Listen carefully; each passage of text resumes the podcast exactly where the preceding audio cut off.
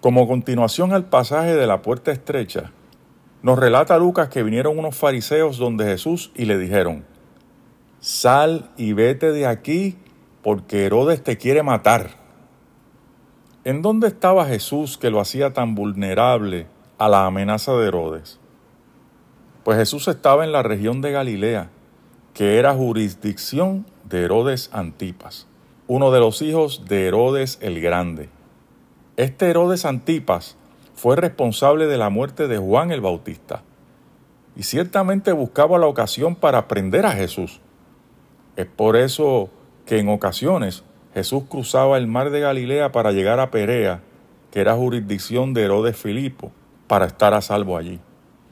Jesús tenía bien claro dónde y cómo habría de dar su vida. Él conocía muy bien el tiempo.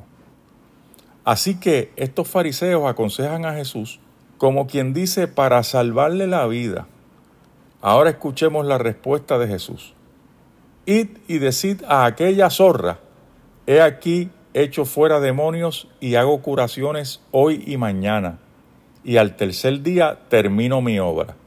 Jesús no tenía el más mínimo temor de Herodes Antipas. Su prioridad siempre fue hacer la voluntad del Padre.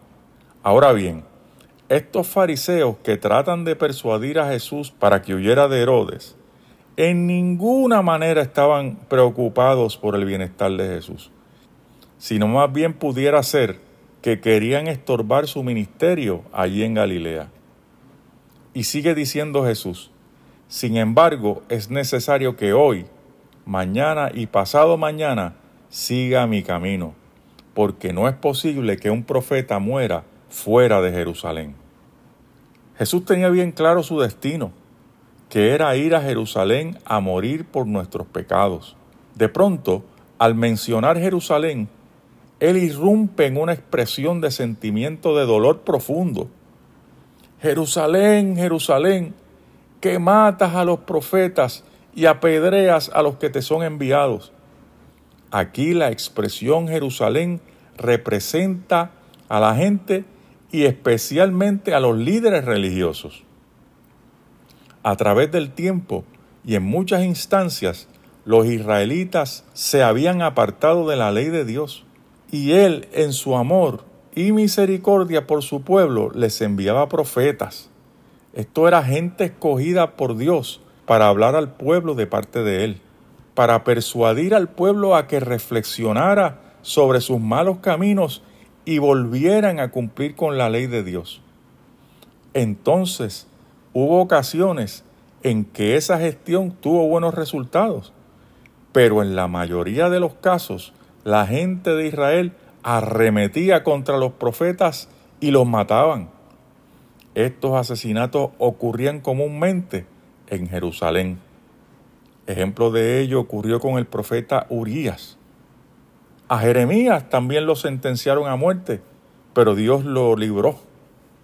Y a Zacarías, que murió apedreado. Entonces Jesús también pasaría por este trago amargo, y luego alguno de sus discípulos también. Y continúa Jesús, ¿cuántas veces quise juntar a tus hijos como la gallina a sus polluelos debajo de sus alas, y no quisiste. Esta expresión tierna nos muestra el amor que tiene Dios por su pueblo. Cuando recordamos el Éxodo, Dios dirigió a su pueblo a través del desierto por 40 años, manifestándose en una nube por todo el día que los cubría y los guardaba del sol candente y una columna de fuego en la noche que les alumbraba el camino y les producía calor. Siempre el amor de Dios se ha manifestado en su cuidado hacia su pueblo. Pero dice Jesús que ellos no quisieron, es decir, despreciaron ese amor puro de Dios. Imagínese usted una gallina extendiendo sus alas para proteger a sus pollitos y estos, en vez de cobijarse al amparo de mamá gallina, se alejan de ella cada cual tomando su propio camino. Absurdo, ¿no es así? El profeta Isaías dijo, todos nos descarriamos como ovejas, cada cual se apartó por su camino. Y finaliza Jesús diciendo, He aquí vuestra casa os es dejada desierta, y os digo que no me veréis hasta que llegue el tiempo que digáis, bendito el que viene en nombre del Señor. Aquí Jesús está profetizando sobre el futuro de Jerusalén. Y literalmente en el año 70 después de Cristo, las tropas romanas del general Tito destruyeron Jerusalén y todo el pueblo fue esparcido por el mundo entero. Ahora bien, luego de 20 siglos, el 14 de mayo de 1948 se funda nuevamente, milagrosamente, el Estado de Israel. Sin embargo, todavía hay una profecía por cumplirse y es el retorno de Jesucristo. Bendito el que viene en nombre del Señor. Reflexionemos. ¿Realmente lo estamos esperando?